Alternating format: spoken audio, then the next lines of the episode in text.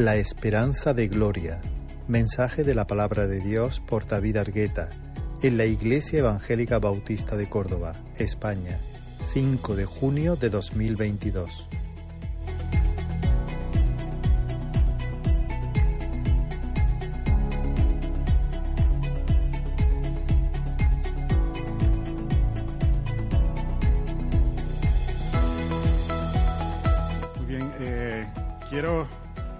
Hacer una lectura de la palabra de Dios que se encuentra en la epístola del apóstol Pablo a los Colosenses, en el capítulo 1 y versículo 24, y permitidme leer de la versión de las Américas. Dice así la palabra de Dios, ahora me alegro de mis sufrimientos por vosotros y en mi carne, completando lo que falta de las aflicciones de Cristo Hago mi parte por su cuerpo, que es la iglesia, de la cual fui hecho ministro conforme a la administración de Dios que me fue dada para beneficio vuestro, a fin de llevar a cabo la predicación de la palabra de Dios, es decir, el misterio que ha estado oculto desde los siglos y generaciones pasadas, pero que ahora ha sido manifestado a sus santos, a quienes Dios quiso dar a conocer cuáles son las riquezas de la gloria de este misterio entre los gentiles que es Cristo en vosotros, la esperanza de gloria. A Él nosotros proclamamos, amonestando a todos los hombres y enseñando a todos los hombres con toda sabiduría, a fin de poder presentar a todo hombre perfecto en Cristo. Y con este fin también trabajo esforzándome según su poder que obra poderosamente en mí, porque quiero que sepáis qué gran lucha tengo por vosotros y por los que están en la Odisea, y por todos los que no me han visto en persona, para que sean alentados sus corazones y unidos en amor, alcancen todas las riquezas que proceden de una plena seguridad de comprensión, resultando en un verdadero conocimiento del misterio de Dios, es decir, de Cristo, en quien están escondidos todos los tesoros de la sabiduría y del conocimiento. Esto lo digo para que nadie os engañe con razonamientos persuasivos, porque aunque estoy ausente en el cuerpo, sin embargo estoy con vosotros en espíritu, regocijándome al ver vuestra buena disciplina y la estabilidad de vuestra fe en Cristo. Por tanto, de la manera que recibisteis a Cristo Jesús, el Señor, así andad en Él, firmemente arraigados y edificados en Él y confirmados en vuestra fe, tal como fuisteis instruidos, rebosando de gratitud. Permitidme hacer una oración. Señor, te damos la gloria a ti.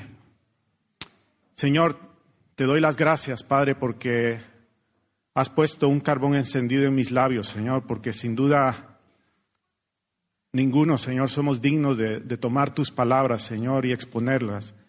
Pero te damos las gracias, Señor, porque así lo has querido, Señor, porque nos has escogido, Señor, y nos has llamado, Señor, para proclamar todo tu consejo. Te ruego, Señor, que en esta hora, Señor, tú guíes mis pensamientos, Señor, y mis palabras, Señor, para alumbrar, Señor, lo que tú ya nos has dicho, Señor.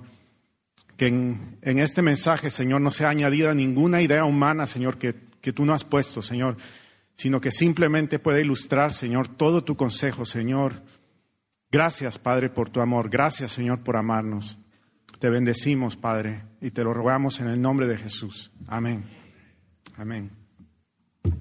Bueno, hoy creo que por primera vez me, me, ha pasado lo que a Israel le pasa en todos sus mensajes, que cuando cree que lo va a dar en uno, al final lo termina dando en diez. Mi caso no va a ser así, yo espero terminar, pero no sé si voy a poder. Pero bueno, le, pido al Señor que, me guíe y, que podamos comprender eh, el, el, mensaje poderoso que Él nos ha dejado en su palabra. Y bueno, eh, a diferencia de otras cartas de Pablo, en la que Él reprocha muchas veces la conducta o algunas conductas que se están siguiendo en algunas iglesias a las que Él se dirigía, esta carta es una carta de ánimo. Pablo no tiene nada que reprochar a esta iglesia, más bien él alaba eh, la forma de caminar de los colosenses. Esta era una iglesia pequeña, pero que estaba dando una evidencia firme de su fe. y estaba dando una evidencia de que su fe era firme además. Ah,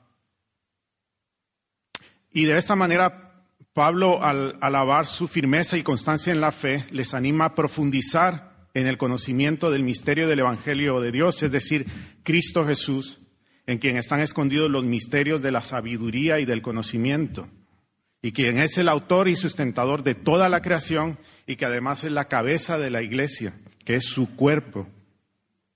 Y la razón por la cual Pablo busca esto y no otra cosa, es decir, que ellos puedan profundizar en este conocimiento, es porque únicamente el peso de esa esperanza de gloria, impartida por el Espíritu Santo en comunión con la Iglesia, es la que nos da el poder para huir del pecado y esperar en Él y esperarle a Él, el Señor de la gloria. Así que eh, es un pasaje largo y, y Obviamente no voy a poder abarcar todo lo que, lo que este pasaje encierra, pero quiero remarcar algunas, algunos de los puntos que Pablo toca ahí. Y en primer lugar, quiero, eh, quiero hablar acerca de la obra de Cristo en el creyente. ¿Qué es lo que Cristo ha hecho a favor nuestro, a favor de su iglesia? ¿Qué dirías tú si te preguntas cuál es la obra de Dios en el creyente? ¿Qué hizo Cristo a favor nuestro en último término? Quizás algunos de vosotros eh, diréis, pues Cristo ha obrado nuestra salvación. Y aunque eso es verdad, Cristo ha obrado nuestra salvación, eso no es lo último que Él ha hecho. Él no, no nos salvó solo para salvarnos, Él ha hecho algo más en nosotros. Piensa en esta pregunta, ¿qué es lo que Cristo ha hecho en nosotros en último término? ¿Para qué nos salvó? Quizás alguien más está pensando, que, Él nos salvó para santificarnos. Y aunque la santificación es una obra preciosa del Espíritu Santo en nosotros, no es eso lo último, eso es simplemente la, puerta de entrada, la preparación para lo que nos espera. Eh, ¿Y qué es lo que nos espera? El último paso de la obra de Cristo en nosotros no es otra cosa sino nuestra glorificación.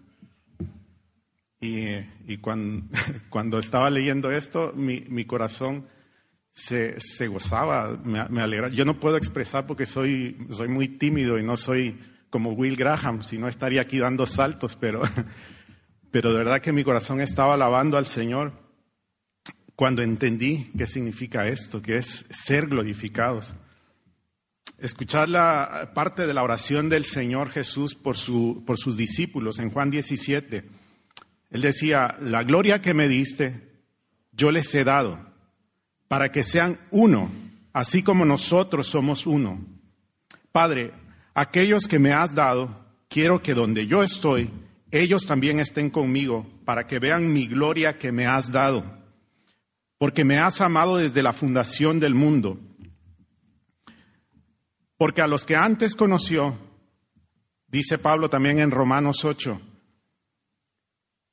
también los predestinó para que fuesen hechos conforme a la imagen de su Hijo, para que Él sea el primogénito entre los muchos hermanos. Y a los que predestinó, a estos también llamó, y a los que llamó, a estos también justificó, y a los que justificó, a estos también glorificó. Y este es el último paso, hermanos, de nuestra salvación, de nuestra santificación, es la glorificación con Cristo. Y esta glorificación tiene que ver directamente con la imagen de Cristo en nosotros, la imagen de Cristo en su iglesia, la transformación del creyente. Dice el mismo Pablo en Efesios, hasta que todos lleguemos a la unidad de la fe y del conocimiento pleno del Hijo de Dios, a un varón perfecto, a la medida de la estatura de la plenitud de Cristo. Dice también Pablo escribiéndole a, a Tito, quien se dio a sí mismo por nosotros para redimirnos de toda iniquidad y purificar para sí un pueblo propio celoso de buenas obras. Y el apóstol Juan dice en su primera epístola, amados, ahora somos hijos de Dios y aún no se ha manifestado lo que debemos de ser, pero sabemos que cuando Él se manifieste, seremos semejantes a Él porque le veremos tal como Él es. Y finalmente, eh, David, el rey David, aún sin haber visto claramente a Cristo, sino habiéndolo visto como una, una idea, algo que él estaba esperando y profetizando, él decía en el Salmo 17, en cuanto a mí, veré tu rostro en justicia, estaré satisfecho cuando despierte a tus semejanzas. Y esta, hermanos, es la esperanza del creyente. Nosotros estamos esperando ser elevados, ser glorificados con Cristo Jesús. Si nosotros pudiéramos entender qué es lo que Cristo hizo a favor nuestro, nuestro corazón estaría rebosando de gozo en medio del sufrimiento, en medio del servicio al Señor eh, en, en su iglesia, en medio de las dificultades, cuando tienes que hacer aquel trabajo que nadie más quiere hacer, aquel trabajo que a todos les parece indigno, tú estarías dándole la gloria a Dios por permitirte ser parte de su, de su pueblo, de su cuerpo y ser glorificado con Él. Pablo dice en Gálatas 4:19, hijitos míos, por quienes vuelvo a sufrir dolores de parto, hasta que Cristo sea formado en vosotros. La palabra nos dice que hay distintos grados de gloria. En este sentido, los ángeles tienen mayor gloria que los hombres y un hombre tiene mayor grado de gloria que, que un cuadrúpedo, ¿no? Y un cuadrúpedo mayor grado de gloria que un reptil y un reptil más que una piedra y podemos seguir así. La, la creación está eh, establecida de esta manera. Ahora yo me hacía una pregunta.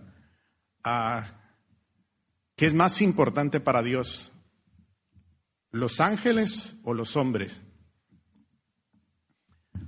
Aunque quizás es una respuesta que tiene muchos matices, es obvio que, el hombre es la, obra más grande de, de, Dios. Solo en nosotros y no en nadie más el Señor puso su imagen. Él nos creó conforme a su imagen. Y sin embargo, la palabra dice que los ángeles están por encima de nosotros en gloria. Y, claro, yo pensando en esto me preguntaba, ¿por qué? ¿Por qué los ángeles? Si, si al final los ángeles que pecaron, el Señor no, no los rescató, sino que están destinados a, a una condenación eterna, ¿por qué el Señor decidió rescatar a una criatura que es menor en gloria? No tengo la respuesta totalmente, pero lo asombroso de esto es que es lo que Cristo Jesús hizo. Él, que, es el ser más glorioso, el que está en, la, en, en el estado de gloria más alto que ningún ser creado va a lograr alcanzar jamás, Él se despojó de su gloria, se hizo un poco menor que los ángeles. ¿Y por qué? Para rescatarnos, porque por medio de su muerte Él nos incorporó en su cuerpo resucitado. Y como Él ascendió a los cielos, ahora Él está en la posición de mayor gloria que ninguno. Cristo, al hacernos parte de Él, siendo Él la cabeza y nosotros su cuerpo, Él nos llevó por encima de todo a esa posición de gloria donde, donde ninguna criatura puede estar. Y nos puso en esa posición de gloria, la mayor gloria que cualquier ser creado puede alcanzar. Y eso lo hizo Cristo por nosotros. En conclusión, Cristo nos rescató para hacernos su cuerpo y compartir con nosotros su gloria al hacernos semejantes a Él. ¿No es esto maravilloso, hermanos? Que Él ascendió y nos llevó consigo mismo. Cristo es pleno, es completo, pero Él decidió no estar completo sin su novio, sin su novia, perdón, la iglesia. Este es el misterio del matrimonio, que al unirse un hombre con su mujer, ya no son más dos, sino uno solo. Así Cristo vuelve por su iglesia. Entonces, en ese sentido, ya no somos más dos, sino uno solo. Cristo decidió unirse. Cristo, siendo pleno, decidió no estar pleno sin su esposa, la iglesia. Y tú, hermano, yo somos parte de, de esa iglesia, somos parte de su cuerpo. Ah, y leyendo esto, pensando en esto, no, no podía dejar de pensar en, en esta situación y con permiso de, de, mi mami, porque no le dije esto, pero algunos, bueno, muchos saben que mi madre sufre enfermedad de Parkinson y tiene algunos momentos en que ella se bloquea totalmente y, y es incapaz de moverse. Entonces, eh, claro, como todos somos prudentes y, y no queremos mostrar a veces no, no, queremos ser una carga para los demás. A veces ella, ella no nos dice nada, pero cuando lo noto y, quiero ayudarla, a veces me dice, no, ya dentro de un momento voy a estar bien. Y, y entonces yo le digo, no, no te preocupes porque, porque yo puedo levantarte. Y ella me dice, no, es que es muy difícil, peso mucho. Y entonces yo le enseñé que, no, en, en, en la medicina nos enseñan técnicas para para hacer esa labor, ¿no? Y Paco Cantos, tú sabes de eso, ¿no? Tú has ayudado a mucha gente. Y yo le digo, eh, si yo te abrazo y te sujeto a mi cuerpo, entonces al levantarme tú ya no eres otra persona, eres parte de mí. Y es verdad, si, si, si tú intentas levantar a alguien así, te va a ser mucho más fácil porque ahora tú estás incorporando esa persona a tu cuerpo. Cristo es, hizo eso por nosotros, Él nos levantó junto con Él a esa gloria. Ahora quiero hacer una, una aclaración. Con esto no quiero decir que nos convertimos en Dios o que Cristo nos hace una especie de deidad con Él. Dios no comparte su gloria en ese sentido con nadie. Dios sigue siendo Dios y no hay otro Dios. Dios tiene algunos atributos que ha decidido compartir con nosotros, como la inteligencia, como eh, la voluntad, como la capacidad de amor, como la santidad. Sin embargo, Dios tiene algunos atributos divinos que son incomunicables, es decir, que Él no los ha comunicado con nadie más. Por ejemplo, su omnisciencia, su omnipotencia, su omnipresencia. De hecho, si Él compartiera eso con alguien más, ese otro no sería otro sino Dios mismo. No puede haber no pueden haber dos dioses, es ilógico pensar en eso. Hay un solo Dios y, esa gloria Él no la comparte con nadie más. Ah, pero hay otros atributos que Él sí ha decidido compartir con nosotros. Y, en ese sentido nosotros vamos a compartir esa gloria con el Señor.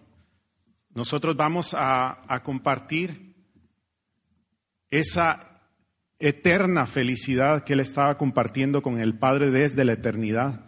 Él nos ha hecho parte de esa, como, como Israel ha predicado en, en, otras ocasiones, esa danza divina de amor, entregándose el uno al otro. Cristo quiso compartirlo con su iglesia. Así que si, si podemos concluir algo de esto, es que la obra que Cristo ha hecho en nosotros, en su pueblo, ha sido elevarnos, elevarnos por encima de nuestra posición y llevarnos al grado de gloria más alto que una criatura puede alcanzar por la obra sola de Cristo Jesús. Y nuestra invitación como creyentes, como le decía Pablo a la iglesia, es poner ahora nuestra vista en las cosas de arriba, donde está Cristo sentado a la diestra de Dios. No te quedes aquí abajo, hermano, estamos llamados a seguir adelante. Y y dicho esto, ahora quiero, aunque no es parte del texto en sí, pero quiero describir cuál es la obra de Satanás, qué es lo que Satanás está haciendo en contra de esto. Así que si hemos visto que la obra de Dios en el creyente es la glorificación, es decir, elevarnos, ¿cuál es sino el plan de Satanás, sino el degradarnos, el borrar la imagen de Dios, todo vestigio de la imagen de Dios en el hombre. Esto es muy evidente en el pasaje de Romanos, en el capítulo 1, cuando Pablo, a partir del versículo 18, empieza a hablar acerca de la degradación de la humanidad, el efecto que el pecado ha hecho en la vida del hombre.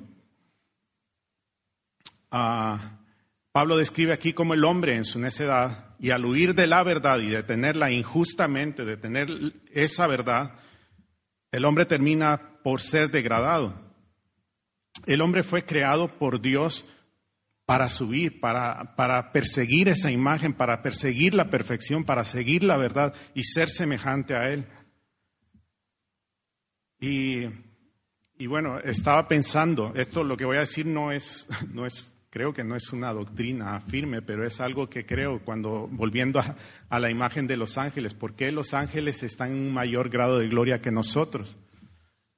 Si al final Cristo dio su vida por nosotros. Y, yo creo que es precisamente eso, porque Cristo, Dios nos quería dar esa labor de admirarnos, de perseguirlo, de seguirle, y nos puso en un estado de gloria más bajo para, para alcanzarle, para, para seguir subiendo. Y es verdad que por la eternidad nunca vamos a terminar de conocerle, pero sigue siendo este nuestro llamado. Ahora, ¿Qué es lo que le pasó al hombre en el pecado? ¿Qué es lo que nos sucedió a toda la humanidad? Lo que, lo que ocurrió es que al huir de Dios, al darle la espalda y detener injustamente esa verdad de que Dios es creador y sustentador de todo, de que Dios gobierna y tiene el derecho de gobernar sobre toda su creación, nuestro entendimiento fue entenebrecido, fue oscurecido y lo mismo pasó con nuestro corazón. Y escuchar lo que dice Pablo en el versículo 23 de este primer capítulo de Romanos. Dice, y cambiaron la gloria del Dios incorruptible en semejanza de imagen de hombre corruptible, de aves, de cuadrúpedos y de reptiles. Lo que Pablo está ilustrando aquí es, es un proceso de degradación. Y notad el orden de los elementos que Pablo menciona.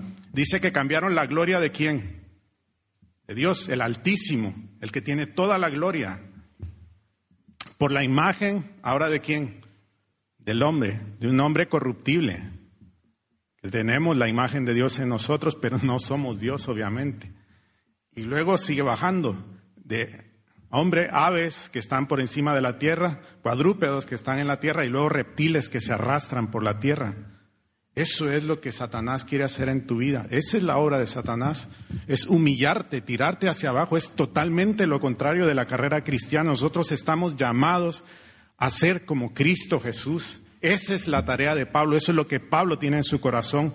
Por eso es que él predica, para llevarnos a ascender por esa, eh, por esa, esa cuesta.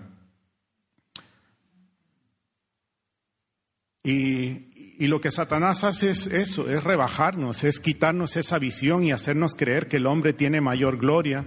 Y finalmente cuando entramos en, esa, en ese razonamiento terminamos por adorar a las criaturas en lugar de al Creador y terminamos como el más bajo de los seres, como un reptil arrastrándonos por la tierra.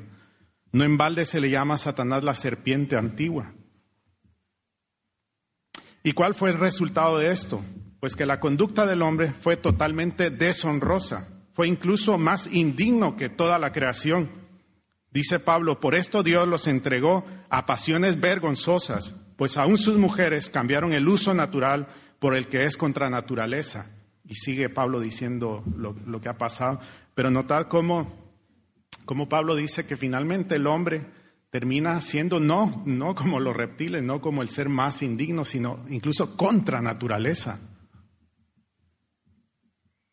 Agustín de Hipona en su obra Confesiones se plantea el siguiente razonamiento. Si Dios hizo todas las cosas, todo es bueno, porque Dios no puede hacer nada malo. ¿De dónde pues viene la maldad? Si bien no estoy diciendo que esta sea una respuesta completa, él ve cómo en la creación hay cosas que nos pueden parecer grotescas, indignas de un hombre, y aún así esto no es maldad. Por ejemplo, una una perra puede tener cachorros de su propio hijo, de su propio perro. Ah, vemos animales arrastrarse por el suelo, hacer cosas que nosotros vemos eh, indignas de un hombre, incluso que nos pueden producir cierto asco. Así que Agustín razona que Dios creó todas las cosas según un orden, según un grado de gloria, un grado de dignidad. Eh, el camino de la virtud entonces es hacia arriba. El pecado proviene de caminar en orden inverso, dando la espalda a Dios y eso finalmente nos conduce por el camino de darle la gloria a las bestias en lugar de darle la gloria al Creador. Y ese camino al principio puede ser, puede parecer tan elevado, ¿no? Como las aves que vuelan en los cielos, tan elevado como el humanismo secular nos quiere pintar. Pero su final resulta totalmente denigrante, contra naturaleza, como los postulados, por ejemplo, de la ideología de género, el aborto o la eutanasia. ¿Os dais cuenta de eso? eso busca destruir la imagen de Dios, busca destruir al hombre mismo. Ideología de género, destruir tu identidad. Aborto, eutanasia, muerte, es destrucción de aquel que fue creado a la imagen de Dios. Por eso Pablo nos recuerda, si pues habéis resucitado con Cristo, buscad las cosas de arriba, donde está Cristo sentado a la diestra de Dios. Poned la mira en las cosas de arriba, no en las de la tierra, porque habéis muerto y vuestra vida está escondida con Cristo en Dios. Cuando Cristo, vuestra vida, se manifieste, entonces vosotros también seréis manifestados con Él en gloria. Amén. Así como el hombre espiritual crece hacia arriba, obviamente, a la imagen de Dios, el carnal no permanece en un mismo estado, sino que va cayendo, degenerando a un estado inferior, indigno de su humanidad, alejado de la imagen de Dios. Dicho de otra forma, el plan o la obra de Dios en el hombre es hacernos semejantes a Cristo, que es la plenitud de Dios, y el plan del enemigo es rebajarnos a la altura de las bestias.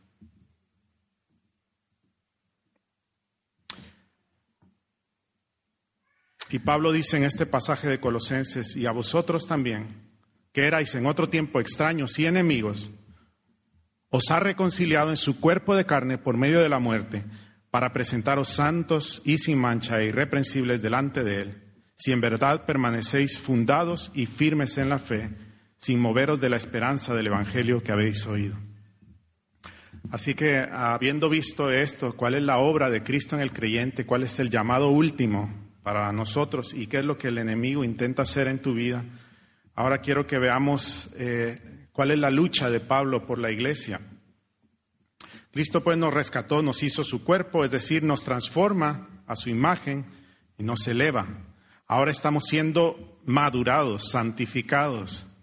Es lo que Dios sigue haciendo por medio de su Espíritu Santo.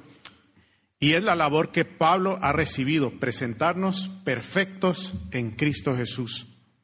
Dice el texto que hemos leído en Colosenses, ahora me gozo en lo que padezco por vosotros y cumplo en mi carne lo que falta de las aflicciones de Cristo por su cuerpo, que es la iglesia, de la cual fui hecho ministro según la administración de Dios que me fue dada para con vosotros, para que anuncie cumplidamente la palabra de Dios, el misterio que había estado oculto desde los siglos y edades, pero que ahora se ha manifestado a sus santos a quienes Dios quiso dar a conocer las riquezas de la gloria de este misterio entre los gentiles, que es Cristo en vosotros, la esperanza de gloria, a quien anunciamos amonestando a todo hombre y enseñando a todo hombre en toda sabiduría, a fin de presentar perfecto en Cristo Jesús a todo hombre, para lo cual también trabajo, luchando según la potencia de Él, la cual actúa poderosamente en mí.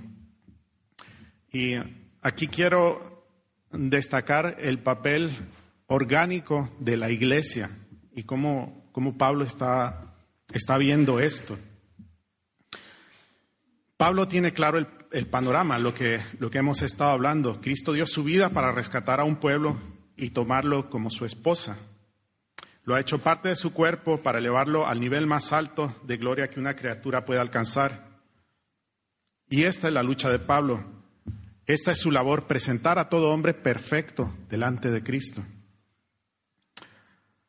Ah, y Pablo está haciendo su lucha de este lado de la eternidad. Nosotros sabemos que aquí nunca vamos a alcanzar un grado de perfección tal que nunca pequemos, aunque hay algunas sectas por ahí que, dicen esto, que se puede llegar a un, a un grado de santidad que, que no se puede pecar. Están pecando al decir eso, es una mentira. Pero Pablo tiene claro un llamado, él, él sí tiene claro que estamos llamados a alcanzar una perfección, no en este sentido, pero sí una perfección en la madurez espiritual. Así que el apóstol está padeciendo porque él fue hecho ministro según la administración que le fue dada para con la iglesia. Y qué maravilloso es esto. Pensad por un momento las palabras de Pablo. Pablo tiene muy claro su papel. Pablo sabe exactamente cuál es su llamado. Él nos dice que fue hecho ministro para anunciar la palabra de Dios y él dice que es una administración que le fue dada como si fuera un trabajo, como un empleo.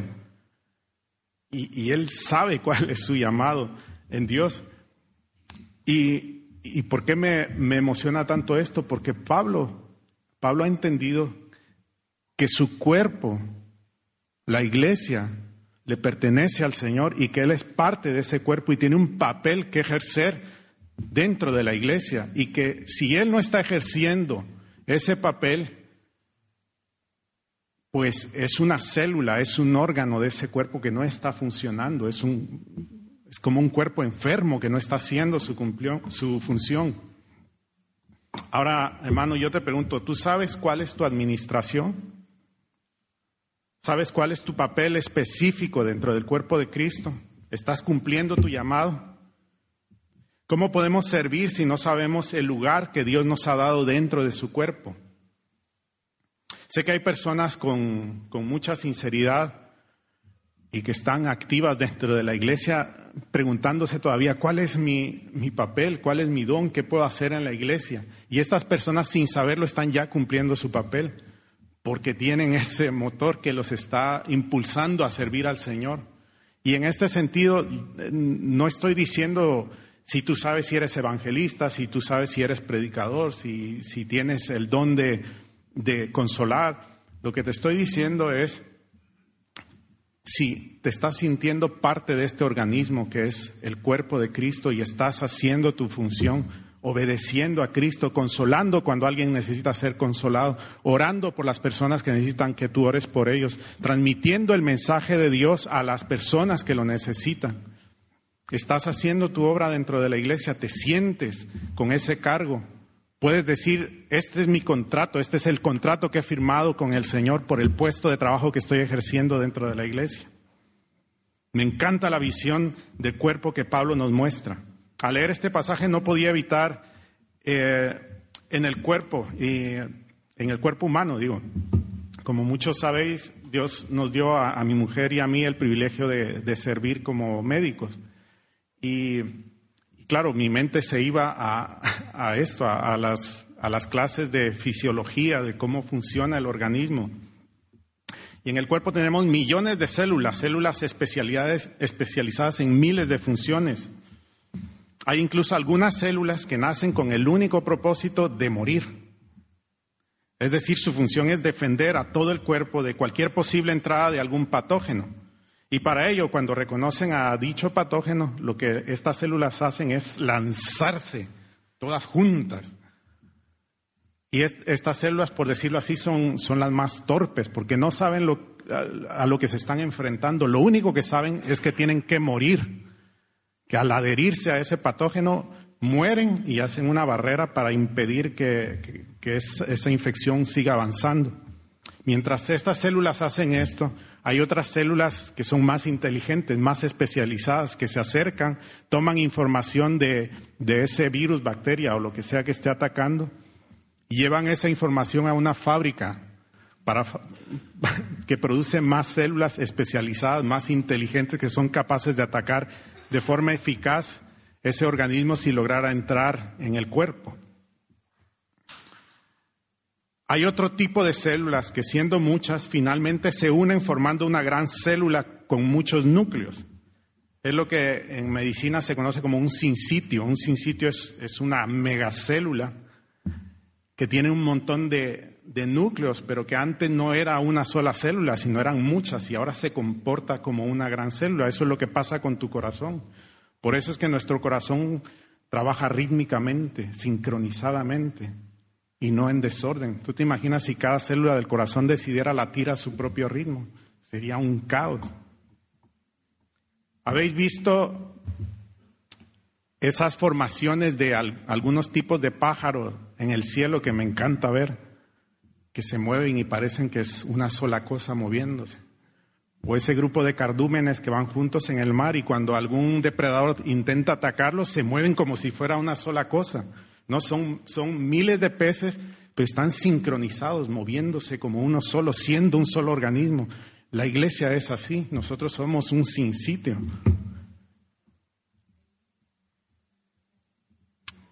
Estamos llamados a vivir de esa manera.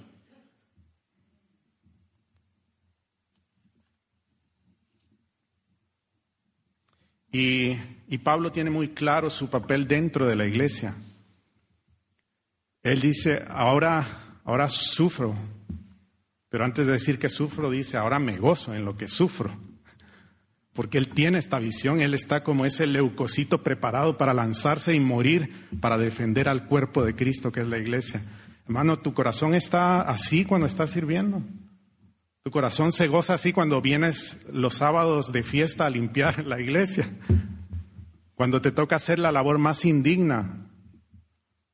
O cuando te toca hacer la labor digna de comunicar el Evangelio, también tu corazón está lleno de gozo pletórico porque sabes que para esta hora has nacido. Mirada a Esteban. Siempre me ha llamado la, atención Esteban, cómo una mente tan prodigiosa, tan privilegiada, fue escogida para servir a las mesas. ¿Nunca te has preguntado eso? Eh, nos dice el relato de Hechos que, que, Esteban era un hombre poderoso en palabra y sin embargo, él fue uno de los que fue llamados a servir a las mesas. Servir a las mesas quiere decir atender las necesidades de las personas. Y, pero es que además de eso, él mm, mm, apenas pudo vivir la historia del Evangelio porque, porque fue uno de los primeros mártires de la iglesia. Pero, pero fue una persona que brilló, fue una persona que tenía claro su llamado, su papel dentro de la iglesia, su papel orgánico. Y como ese leucocito que se lanza a morir, porque para esa hora fue llamado así, Esteban comunicó el mensaje de Dios y así sirvió a los demás, así sirvió a la iglesia, así puso las mesas, como honrando a Cristo Jesús y como esperando aquella gloria, estar sentado con Cristo Jesús en la gloria más alta que un ser humano pueda alcanzar.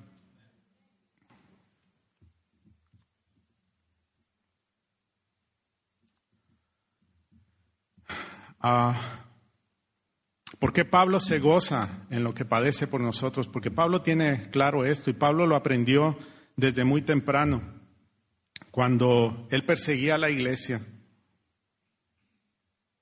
Ah, ¿Os acordáis? Él estaba persiguiendo a la iglesia y en su camino hacia Damasco, de pronto una luz resplandece, lo deja ciego, lo, lo tira al suelo y de pronto él escucha la voz de Cristo, el Señor. ¿Y qué le dice? Saulo, Saulo, ¿por qué persigues a la iglesia? ¿A quién perseguía Pablo? ¿Por qué me persigues? Pablo estaba persiguiendo a la iglesia, pero Cristo toma como suyos nuestros sufrimientos. Hermano, tú eres ya ahora el cuerpo de Cristo y Cristo toma tus sufrimientos como suyos propios. Esto es glorioso, hermanos. Tú eres parte de la iglesia. Tú tienes un papel y tienes que ejercerlo porque estamos trabajando para, para Él. Ah, ahora, Pablo tiene claro su llamado, su papel orgánico dentro de la iglesia. Él es ministro de la palabra. ¿Y con qué fin? Para que anuncie cumplidamente o completamente la palabra de Dios el misterio que había estado oculto, que es Cristo en vosotros, la esperanza de gloria. Pablo al predicar la palabra lo que quiere es anunciar completamente, perfectamente, lo más claramente posible el misterio oculto, abrir ese cofre de tesoros que es, de, que es Cristo Jesús, en quien están escondidos todos los tesoros de la sabiduría y del conocimiento, a fin de que podamos decir confiadamente, Cristo vive en mí. Y eso es lo que va a producir en nosotros una esperanza viva, ese peso que, que Pablo tenía al servir a la iglesia, ese peso que nos falta cuando vamos arrastrando los pies a servir al Señor. Dostoyevsky en su obra Guerra y Paz ilustra lo que ocurrió en la batalla de Austerlitz en 1805, cuando Napoleón se enfrentó a la alianza eh, austriaco-rusa. El ejército de esta alianza era un ejército grande, mucho más grande que el ejército de Napoleón. Y sin embargo, Napoleón los derrotó de una manera brillante, como, como dicen muchos historiadores. Eh, fue abrumadora la, la victoria que, que, Napoleón consiguió en esta batalla. Y si bien esto es una novela, eh, Dostoyevsky ilustra muy bien lo que pudo haber pasado ahí o cómo se desarrolló esto. Aunque no recuerdo muy bien el texto, él dice algo así, había miles de hombres, soldados de a pie, húsares a caballo, cañones, armas. El ejército de esta alianza tenía todo para ganar la batalla. Pero se puede tener todo esto en la guerra, pero si no se tiene lo indispensable para ganar una batalla, todo está perdido. Es decir, un ejército con la moral alta. Finalmente Napoleón gana esa batalla con un ejército más reducido, pero con una moral mucho más alta. No una moral en el sentido ético, sino en el sentido heroico. Napoleón había movido el corazón de su nación, y no solo el de su nación, sino el de toda Europa. Dostoyevsky ilustró muy bien lo que estaba pasando en, el resto de Europa. Muchos de los soldados que iban a enfrentarse a Napoleón admiraban a Napoleón, admiraban sus ideas. Y aunque muchos dicen, y yo creo que en un sentido sí, Napoleón fue un anticristo, él logró imprimir en el corazón de la gente lo que él quería alcanzar, un nuevo hombre, y por eso creo que, es un anticristo. El, humanismo secular que hoy estamos viviendo en su máxima potencia. Eh, Napoleón tenía una idea de un nuevo hombre, ¿no? El secularismo en, el mundo, dejar las ideas de Dios aparte y renacer como, una humanidad progresista. Y, y este ejército, esta alianza del ejército de Austria y Rusia, tenía miles de hombres, pero no tenían nada por qué luchar. No tenían nada que defender. Muchos de ellos fueron llevados a la fuerza a luchar ahí. Y si bien algunos se inspiraban en su emperador, en su patria, en sí no tenían nada, absolutamente nada que ganar. Pero el ejército de Napoleón tenía una gloria que alcanzar.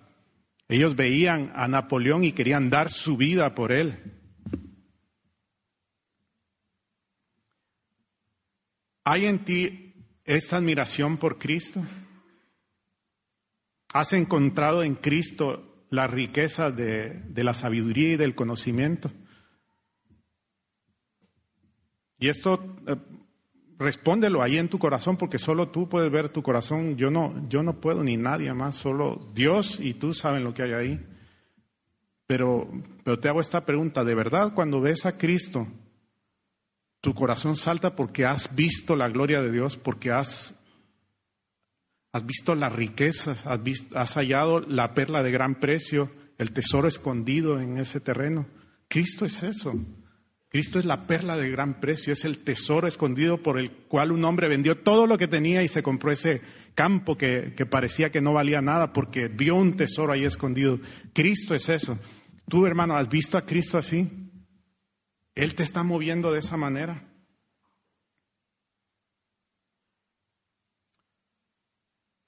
¿Cómo vamos a servir al Señor con entrega si no hemos visto su gloria? Imposible. Se puede hacer, pero, pero el corazón no va ahí.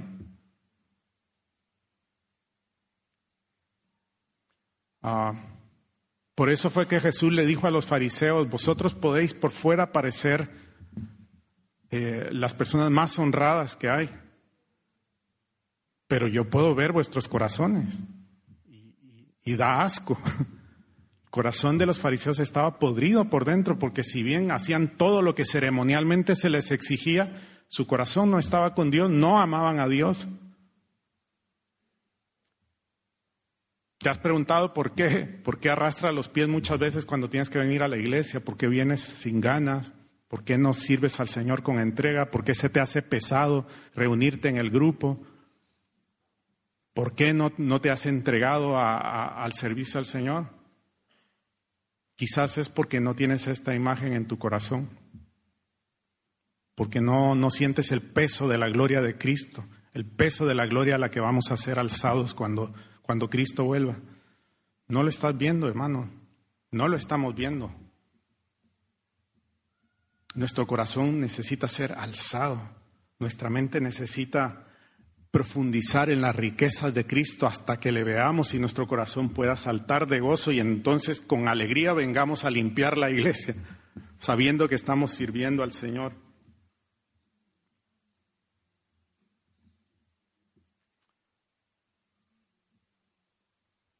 Así que esta es la pregunta que, que te tienes que hacer. ¿Estás esperando de verdad al Señor? ¿Estás esperando algo más de Él? ¿O crees que ya lo alcanzaste todo? Esta pregunta es de verdad porque aunque podamos decir, el Señor es infinito, su gloria es grande, a veces vivimos pensando que ya lo sabemos todo, que ya no tenemos nada más que oír de Cristo. Una vez le preguntaba a un compañero en la universidad, que por un tiempo estuvo acompañándonos. Teníamos un grupo cristiano y, él estuvo en alguna reunión. Yo sabía que él estuvo yendo a alguna iglesia, pero finalmente él se apartó. Y, en una ocasión le pregunté eh, por qué no, no había seguido. Y él me dice, mira David, yo, o sea, sinceramente creo que sí, el mensaje de, de Dios es algo bueno, es algo que todos necesitamos, pero pero ya me parece muy cansado ir a la iglesia y escuchar siempre lo mismo, el mismo mensaje, si ya lo hemos escuchado. Lo que tenemos que hacer es hacer las cosas. Y entonces, eh, eh, el tiempo, bueno, el momento en el que estábamos hablando no me permitió seguir conversando con él y, esto fue lo que me dijo. Pero claro, cuando me lo dijo yo pensé que es ciego. Es que, es que no ha visto, no ha visto. Él es una persona que ha escuchado los beneficios del Evangelio y que sabe que que sí es, útil, ¿no? Yo he visto a personas que, que traen a sus hijos a la iglesia porque dicen es que los tiempos son peligrosos y mis hijos lo necesitan, pero ellos se quedan afuera. Es que no han visto la gloria de Cristo. Es que si, si, si hemos visto la gloria de Cristo, es imposible no seguirle. Es imposible no sacrificarnos por Él. Ah, Ahora, Pablo, eh, Pablo hace un, manifiesta a la iglesia una lucha que él tiene. Y él les dice, hermanos, ahora yo sufro por vosotros. Ahora yo padezco en mi cuerpo lo que falta de las aflicciones de Cristo. Lo que él está diciendo, lo que, más bien lo que Pablo no está diciendo, él no está diciendo que el sacrificio de Cristo no fue completo y que ahora Pablo y, nosotros necesitamos hacer algunos sacrificios más para hacernos perfectos delante de él. Eso no es lo que Pablo está diciendo. Obviamente, él, él deja muy claro que únicamente el sacrificio de Cristo es lo que agradó al Padre, es lo único que pudo limpiarnos de nuestros pecados. Y con su muerte Él nos limpió nos compró, nos santificó, nos redimió, nos, nos concedió gratuitamente la salvación. Eh, lo que Pablo está diciendo es esto que hemos hablado. Él ahora es parte del cuerpo de Cristo y sabe que mientras Cristo regrese, Él tiene que padecer por el Señor. Y, y aquí quiero recordarte algo, hermano. ¿Cuál es nuestra actitud cuando vienen adversidades? ¿Cuál es tu actitud cuando te toca hacer un papel que no es el que esperabas dentro de la iglesia? Tú puedes decir como Pablo, estoy padeciendo ahora lo que faltan de las aflicciones de Cristo porque este es mi papel dentro de la iglesia. Eso es lo que Pablo está diciendo. Y ahora él, conforme a su llamado, él sabía que fue hecho ministro de la palabra de Dios. Eh, Pablo tiene una preocupación en el corazón y es que él sabe que hay una doctrina que se está infiltrando dentro de la iglesia. Si bien Pablo alaba el, caminar de esta iglesia de los colosenses, él sabe que hay una doctrina que, está incipientemente ahí dentro de la iglesia intentando boicotear el camino, el andar del pueblo de Dios. Y, y entonces él eh, Él les dice a los hermanos, hermanos, mi labor es predicar claramente la palabra de Dios, el consejo de Dios, para que vosotros podáis, a través de ese conocimiento pleno, alcanzar todos los tesoros de la sabiduría y del conocimiento que están en Cristo Jesús. Es decir, lo que Pablo quiere es que nosotros veamos la gloria de Cristo y que viendo la gloria de Cristo tengamos una esperanza firme, una esperanza que persevera, que sigue adelante. Y en ese tiempo pues había una, una secta, un movimiento que, que si bien se hacían llamar cristianos, les decían a los hermanos que si ellos querían alcanzar un grado mayor de perfección, de santidad, además de Cristo tenían que hacer otro tipo de ejercicios. Tenían que vivir una vida ascética, es decir, de sacrificio, de ayunos, de, de castigo del cuerpo. Y, y, y, ellos prometían que a través de estos ellos iban a alcanzar un, un grado de gloria mayor. De hecho, eran sectarios dentro de la iglesia, porque algunos en otras iglesias se sentían con un grado mayor que otros hermanos porque habían alcanzado un tipo de conocimiento oculto o vivían una vida más sacrificada y creían que por eso habían alcanzado algunos méritos más. Y Pablo les dice, no, hermanos, esto no es la idea. Estas cosas suenan bien y están bonitas, ¿no? A ver, ¿quién, quién ha ayunado 40 días? ¿O quién se ha memorizado todas las cartas de Pablo? ¿O quién se ha memorizado el Antiguo Testamento? Todo eso suena bien, pero Pablo dice, todo eso es ineficaz absolutamente contra las pasiones de la carne. Cuando la carne se levanta, con todos tus ejercicios espirituales y morales te arrastra por el suelo porque no tienes ningún poder y esas cosas no tienen ningún poder de santificarnos.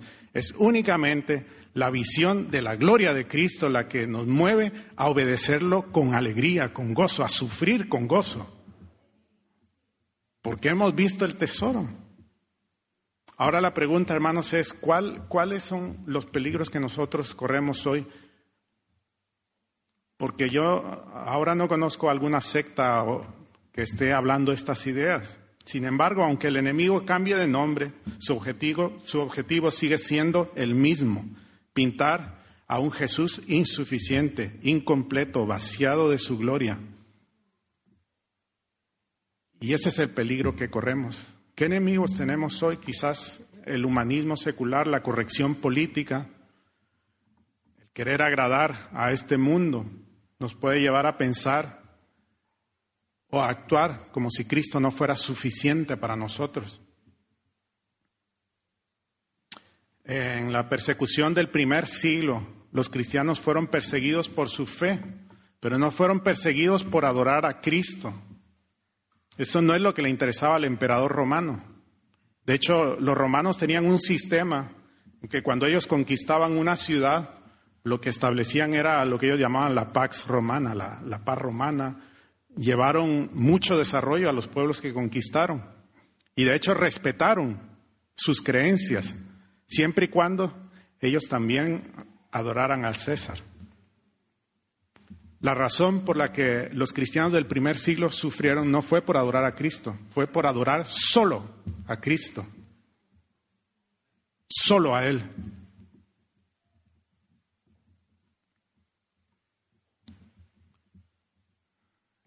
Hermano, ¿estás, tu corazón pertenece solo a Cristo o lo has entregado a algo más? Vivimos tiempos peligrosos sobre todo en este lado del mundo, el exceso de comodidad y el ocio y no la degradación moral fueron los pecados de Sodoma y Gomorra. La degradación moral fue solo el resultado de lo primero. Vivimos en este ambiente y como el justo Lot corremos el peligro de diluirnos, de acomodarnos y empezar a creer que hemos encontrado en la tierra la gloria que solo Cristo puede darnos. Iglesia, alza tu mirada a Cristo, medita en Él hasta que tu corazón sea elevado junto con tus pensamientos. Por eso Pablo quiere que sepamos cuán grande lucha tenía Él por la iglesia, porque los lobos quieren engañarla. Por eso Él se propone, como dice el texto, para que sean alentados vuestros corazones y para que unidos en amor alcancen todas las riquezas que proceden de una plena seguridad de comprensión resultando en un verdadero conocimiento del misterio de Dios, es decir, Cristo, de Cristo, en quien están escondidos todos los tesoros de la sabiduría y del conocimiento. Así que Pablo eh, quiere alentar nuestros corazones para que unidos, unidos, como una iglesia, podamos ver esa gloria. Y ahora aquí quiero brevemente resaltar este, eh, este punto. Eh, no somos llaneros solitarios. La iglesia del Señor no funciona separados los unos de los otros. Es esta imagen del cuerpo, de las células unidas. De hecho, muchos de nosotros tenemos que sacrificar nuestra individualidad y ser un sin sitio, una gran célula. Ya tú no importas aquí, es, es la gloria de Cristo. Eh, fuera de la iglesia no hay salvación. Y alguien puede decir, no, pero solo Cristo salva. Sí, pero Cristo salva aquí en su iglesia, no fuera de la iglesia. Nosotros fuimos llamados a vivir en comunidad y fuera de la iglesia no vamos a alcanzar esta plenitud. Ah.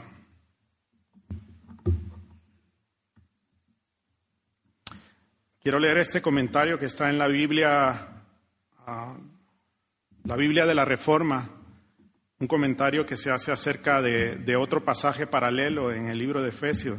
Dice, los misterios de los santos de unos con otros, los que promueven la edificación del cuerpo de Cristo, continuarán hasta que todos los creyentes alcancen la madurez o la perfección de la cual Jesucristo mismo es la norma.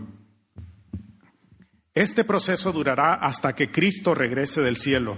Esto significa que la marca de un mayor grado de madurez en los creyentes es la búsqueda continua de ser semejantes a Cristo y de ayudarse mutuamente en esta búsqueda mientras aguardan el regreso de Jesús. Pablo usa la analogía del cuerpo humano. Los creyentes no reciben dones para su propio beneficio privado y nadie puede alcanzar la madurez en forma aislada. Pablo mismo se esfuerza por lograr un conocimiento del Hijo de Dios que llega a la madurez solo cuando todos los creyentes también lo alcanzan. Qué precioso comentario. Es así, hermano. La, la transmisión que se hace por Internet no es para que hayan iglesias a distancia, no es para que hagas iglesia en casa, eso no es iglesia. Algunos por necesidad o por alguna situación especial no, no han podido estar con nosotros hoy y están participando del mensaje, escuchando el mensaje en sus casas, pero, pero si alguna persona piensa que no hace falta venir aquí y que puede ser iglesia en su propia casa escuchando el mensaje, está equivocado totalmente. Nosotros somos iglesia aquí las células están unidas y, necesitamos el uno del otro. Y este llamado al cual Pablo le llama alcanzar la perfección es esa búsqueda continua de la imagen de Cristo en nosotros. Eso es alcanzar esa perfección. Eso es por lo que Pablo está luchando, eso es por lo que dice, no que lo haya alcanzado ya, pero prosigo por ver si logro hacer aquello para lo cual fui también asido. Es decir, entrar en esa dinámica de ver la gloria de Cristo y quererle conocer más y al conocerle más, seguir buscando más de Él, amarle más, admirarle.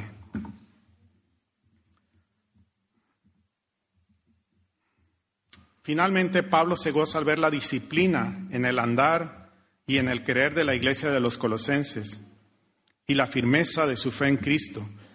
Pero puesto que el peligro está allí, él dice a modo de, conclusión, y estoy ya entrando en el último punto, eh, dice, por tanto, de la manera que recibisteis a Cristo Jesús, el Señor, así andad en Él, firmemente arraigados y edificados en Él y confirmados en vuestra fe, tal como fuisteis instruidos, rebosando de gratitud. Lo que Pablo está diciendo aquí es una verdad importantísima. Es lo que el apóstol Pedro y lo que Judas recuerdan en sus epístolas, permanecer en el Evangelio que una vez nos fue dado. En este sentido, el Evangelio no se renueva, no se moderniza, no se modifica, no se adapta a la sociedad. El mensaje sigue siendo el mismo, el mismo de hace dos mil años. ¿A cuántas personas he escuchado decir que el problema de la iglesia es que no se adapta a la situación? Pues es que no tiene que hacerlo. Nosotros somos los llamados afuera. Recuerdo mucho este libro de El progreso del peregrino. Precioso el libro. Eh, en esta historia, un personaje ficticio que vive en una ciudad que se llama Destrucción, a través de la lectura de la palabra, se le está formando un peso enorme en su espalda, porque siente el peso de sus pecados y llega a la convicción de que esa ciudad va a ser destruida. Y no tiene otro remedio más que salir, huir de la ciudad. Y él sale con los oídos tapados, gritando, vida eterna, vida eterna tapándose los oídos para no escuchar el clamor de su mujer y de sus hijos que le, que le, ruegan que regrese con ellos. Pero él sabe que no hay otro camino, que tiene que salir de ahí. Y, y, lo que él tiene que hacer es escuchar, seguir el mensaje que una vez le fue dado.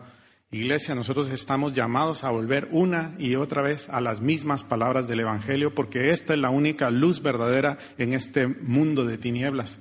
Es solo la palabra de Dios la que nos da el verdadero consejo de Dios, la que alumbra nuestra visión para que podamos ver la gloria de Cristo. Y, Él dice, para que arraigados y sobreedificados en vuestra fe,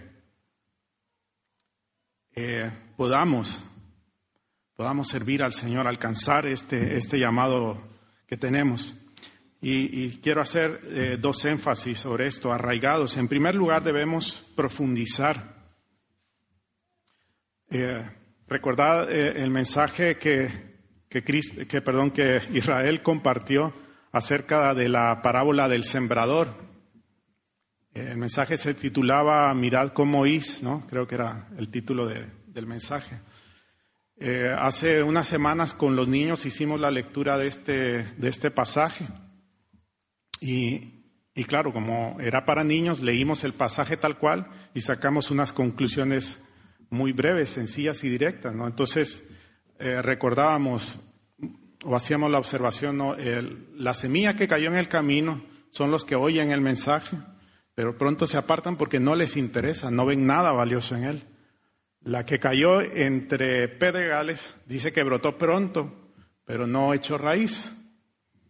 Y estos son los que oyen el mensaje, eh, ven algo glorioso, se emocionan, pero pronto las, las aflicciones, las tribulaciones hacen que se aparten porque no han profundizado.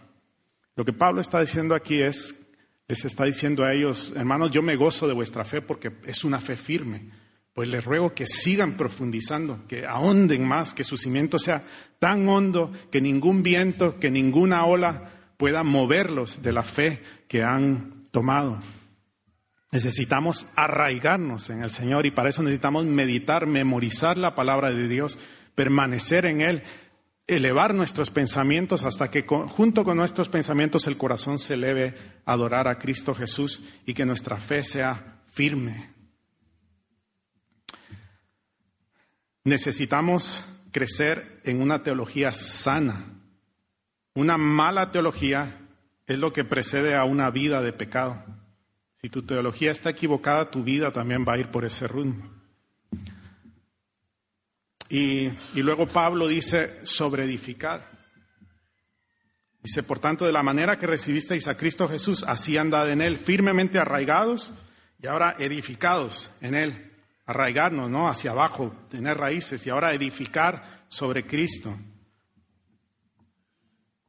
Mirad ahora los últimos dos casos de la parábola del sembrador.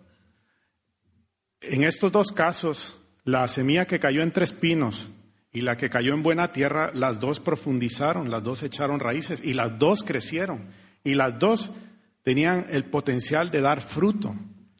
La única diferencia fue que la que cayó entre espinos creció junto, creció junto con, junto con los espinos y la maleza y eso ahogó esa semilla que fue sembrada. Pero la que fue sembrada en tierra firme era una tierra limpia que no tenía nada más. Y por eso nosotros necesitamos entender que es solo la palabra de Dios y que es solo Cristo el que nos puede dar esa, esa vida de fruto, esa vida victoriosa en que estamos dando fruto, en que perseveramos, en que podemos ser mártires, en que podemos sacrificar nuestras vidas, en que podemos menospreciar cualquier tesoro de esta tierra a cambio de la gloria de Cristo. ¿Estás sobreedificando tu vida en Cristo? ¿Has quitado de tu vida cualquier otra cosa que estorbe el Evangelio? No se puede servir a dos señores. O servimos al Señor o servimos a las riquezas de este mundo. La palabra dice que raíz de todos los males es el amor al dinero, precisamente porque el dinero representa el, conjunto de los valores de lo que nosotros buscamos en esta vida. En sí el dinero es papel, es, es nada. El valor del dinero es lo que nosotros ponemos en él. Y la Biblia dice que los tesoros que hay aquí en la tierra, que son del Señor, pueden convertirse en nuestro único propósito. Así que Pablo da finalmente un termómetro, un síntoma de que estamos viviendo de esta manera, arraigados y sobreedificados en Él, de que hemos entrado en ese círculo virtuoso que es ver la gloria de Cristo y buscarle más, y al buscarle más, ver más de la gloria de Cristo. Es decir, Cristo en nosotros, la esperanza de gloria. Y, Pablo da dos claves de, que nos, nos dicen y nos hablan claramente de que estamos caminando así. La clave de Pablo para luchar contra la carnalidad no es una serie de ejercicios corporales ni una vida ascética, sino elevarnos, elevar el corazón, los pensamientos y el corazón a Cristo. Necesitamos no solo del conocimiento teórico, sino del conocimiento de la experiencia de Cristo, Pablo nos habla todo el consejo de Dios a nuestra mente, pero es la comunión con Cristo la que nos da una experiencia subjetiva de gran peso. Cristo en nosotros, la esperanza de gloria. Hermano, tú te puedes memorizar toda la Biblia, puedes tener discusiones teológicas con, con los más reputados teólogos y sin embargo estar vacío de la gloria de Cristo no tener ese peso de la gloria porque no has tenido comunión con el Señor. Estamos llamados a tener comunión con Él y descubrir los tesoros del Señor.